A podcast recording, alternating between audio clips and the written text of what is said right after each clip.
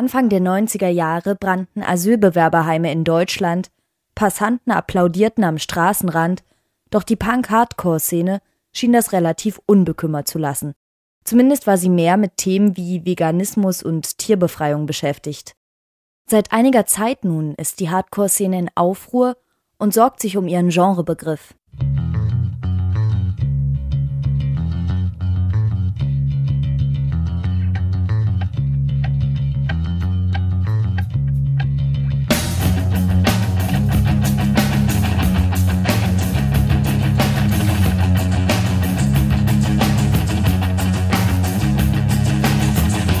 Hardcore entstand Ende der 70er, Anfang der 80er Jahre in den USA im Dunstkreis linker Punkbands wie Minor Threat, Black Flag und Agnostic Front und wurde in Deutschland in den 90er Jahren populär.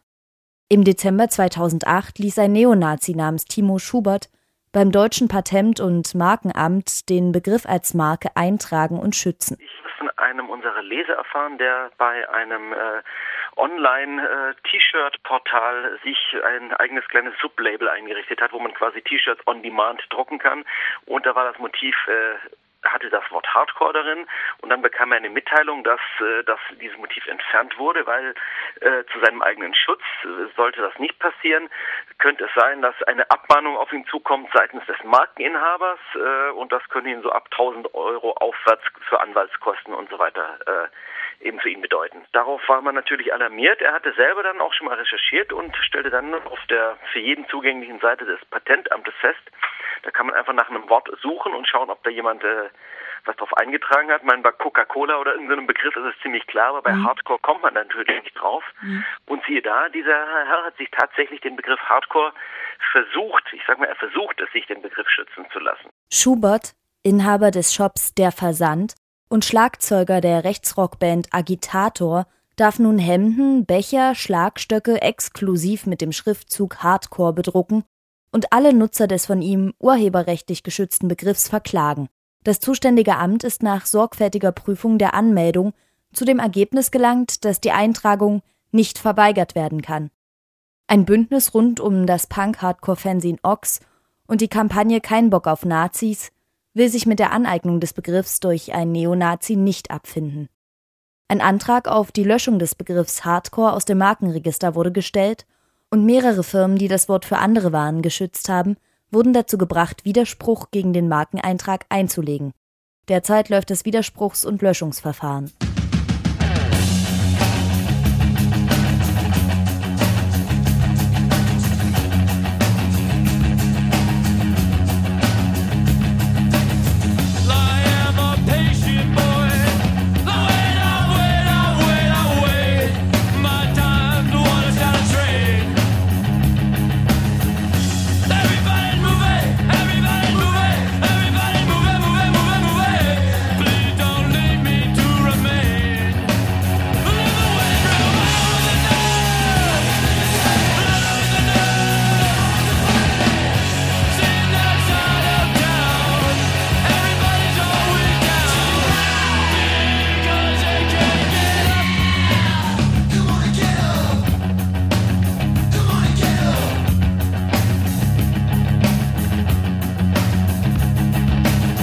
Unabhängig vom Ausgang des Rechtsstreits, der mehrere Wochen bis Monate oder sogar ein Jahr dauern kann, steht der Prozess für die zunehmende Besetzung nicht rechten Terrains durch Rechtsextremisten. Rechtsextreme versuchen seit Jahren jugendkulturelle Szenen zu unterwandern, so auch die des Hardcore. Musik ist heute mit das bedeutendste Medium der extremen Rechten, um Jugendliche an ihr Spektrum zu binden. Und in den vergangenen Jahren hat sie Hard- und Hatecore für sich entdeckt, die im neonazistischen Spektrum als National Socialist Hardcore Hatecore, kurz NSHC, deklariert werden. Seit Ende der 90er Jahre wurden Hard- und Hatecore mehr und mehr als Begriffe von Rechtsextremen okkupiert und umgedeutet. Mittlerweile existiert eine internationale und gut vernetzte rechte Hardcore-Szene. Das deutsche Label Until the End Records setzt auf NS-Hatecore und versucht sich zugleich im Versandhandel. Das New Hate Scene nennt sich Independent Hardcore Scene und kooperiert mit anderen rechten Hardcore-Labels. Die Interpreten kommen aus den USA und heißen Blue Eyed Devils, Teardown, Hate Machine Oder aus Deutschland, wo sich Bands wie Moshpit, Eternal Bleeding, beide kommen aus Altenburg in Thüringen, oder Hope for the Weak aus Dresden zu etablieren versuchen. Der Versuch, Hardcore zu okkupieren und ihn als Begriff in Form einer Marke zu sichern, ist Teil einer Strategie, die die extreme Rechte seit den frühen 90er Jahren mit der Herausbildung einer eigenen Szene verfolgt. Nach 1945 schlossen sich Rechtsextreme vor allem in Parteien oder anderen Organisationen zusammen und nutzten, auch aufgrund der Altersstruktur ihrer Anhänger, eher Hinterzimmer und Gaststätten als Treffpunkte, kaum aber die Öffentlichkeit und den öffentlichen Raum. Seit der Nationaldemokratische Hochschulbund der NPD 1991 ein Strategiepapier zur Errichtung befreiter Zonen vorlegte, gewann Territorialität und Öffentlichkeit für die extreme Rechte an Bedeutung. Zu ihren Aktionsfeldern gehören heute öffentliche Plätze, Einrichtungen, Stadtteile, Veranstaltungen oder auch die Musik. Seit den 90ern sind Rechtsextreme selbstbewusst in andere Genres vorgedrungen und erfreuen sich an den Traditionen des Darkwave, Gothic, Neofolk, Industrial, Black Metal oder halt am Hardcore und Hatecore. Gegenwärtig gibt es knapp 150 Rechtsrockgruppen in Deutschland, die jährlich über 100 rechtsextreme Tonträger produzieren.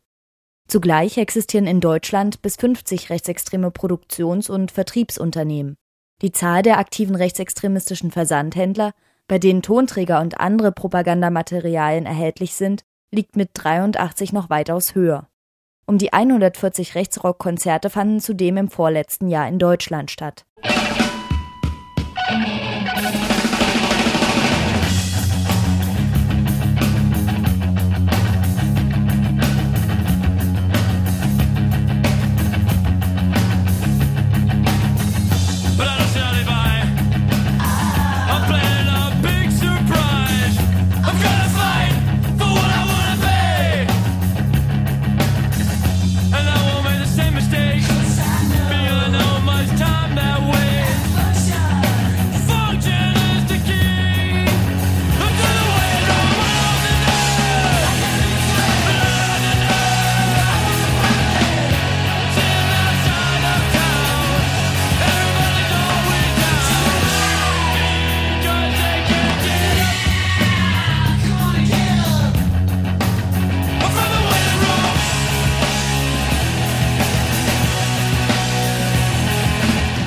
Besetzung des Begriffs Hardcore und der Versuch, eine originäre antirassistische Jugendkultur zu okkupieren, steht zum einen für eine Verbürgerlichung, zum anderen für eine Radikalisierung des rechten Spektrums.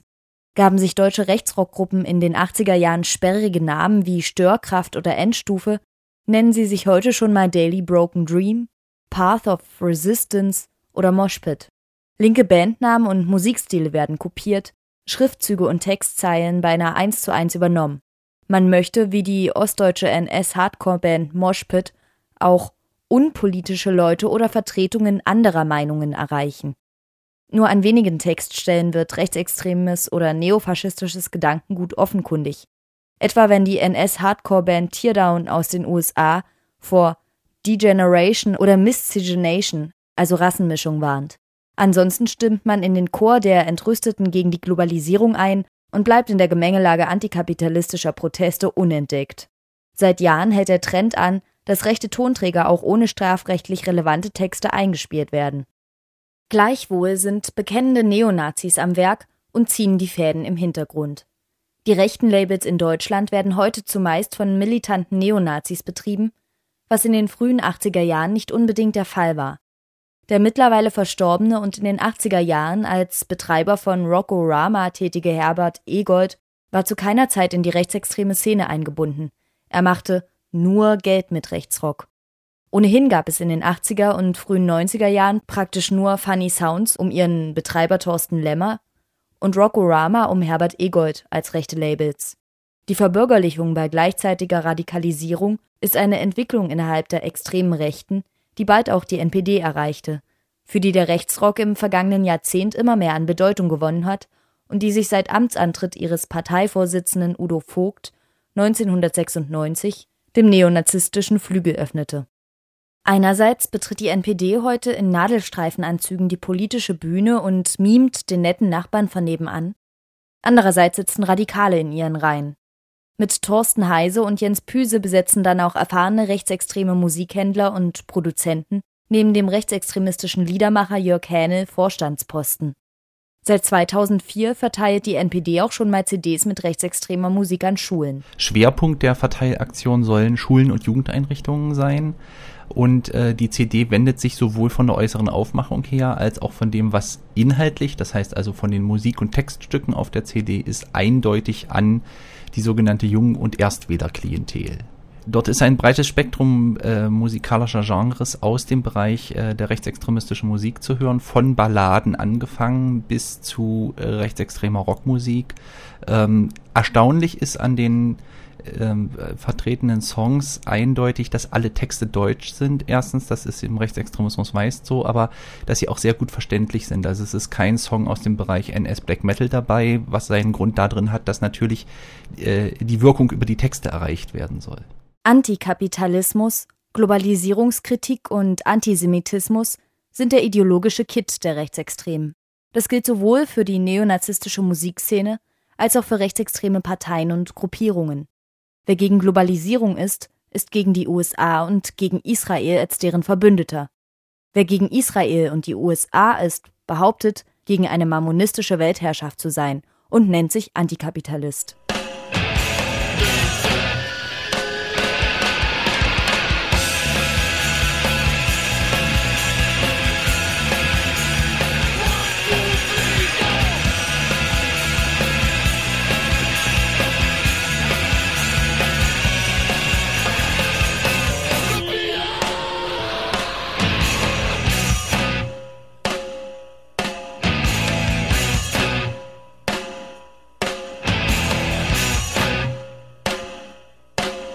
Ein Antikapitalismus von rechts ist keineswegs neu. Neu ist, dass antiamerikanische und antikapitalistische Parolen und soziale Themen symbiotisch mit einem Antiglobalisierungsdiskurs verschmelzen. Das Gefährliche an der Entwicklung ist, dass sich offensichtlich vor allem bei den militanten aktivistischen Gruppen äh, eine Tendenz durchsetzt, ähm, äh, die mit dem äh, Querfrontfaschismus, also mit dem mit den Parolen des Strasser-Flügels der frühen 30er Jahre sehr eng liiert ist und die die auch sehr genau studiert hat. Sie sprechen also vom nationalen Sozialismus. Äh, Sie sprechen von äh, nationalen sozialpolitischen Integrationsprogrammen äh, und verbinden das gleichzeitig mit ihrer erklärten Ausländerfeindlichkeit, mit ihrem Rassismus, indem sie sagen, der nationale Sozialismus ist natürlich nur für die Deutschen da, für das deutsche Volkstum. Ähm, diese Parolen äh, sind die Parolen des Strasserflügels von 1930 bis 1932 ähm, sie sind deshalb so gefährlich, weil historisch gesehen ein ganz klarer Brückenschlag zu den völkisch-nationalistischen Strömungen der deutschen Arbeiterbewegung damals stattgefunden hat. Und aus meinen Kontakten mit äh, Gewerks linksgewerkschaftlichen Kollegen und Kolleginnen und äh, Leuten aus den Betrieben weiß ich, ähm, dass dahinter auch ein klar sich formierender äh, Rassismus der Arbeiterinnen und Arbeiter ähm, äh, existiert, der immer stärker um sich greift. Neben einer erstarkenden Kapitalismuskritik werden auch Umweltprobleme und der Verzicht auf Drogenkonsum vermehrt thematisiert. Der Politikwissenschaftler Michael Kohlstruck betont zu Recht, dass sich mittlerweile postmaterielle Werte von rechts erkennen ließen. Der Soziologe Andreas Klerner spricht von einer nach 68er Rechten, die in Teilen antiautoritäre Elemente aufweist. Die extreme Rechte opponiert gegen Multikulturalismus, vermeidet jedoch typische Rassismen.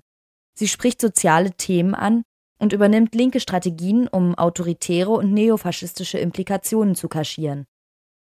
Die Etablierung von rechtem Hardcore hängt eng mit einem Imagewandel der Rechtsextremen in den vergangenen Jahren zusammen, der durch das Aufkommen der gewaltbereiten und neonazistischen autonomen Nationalisten seit dem Jahr 2004 verstärkt wurde.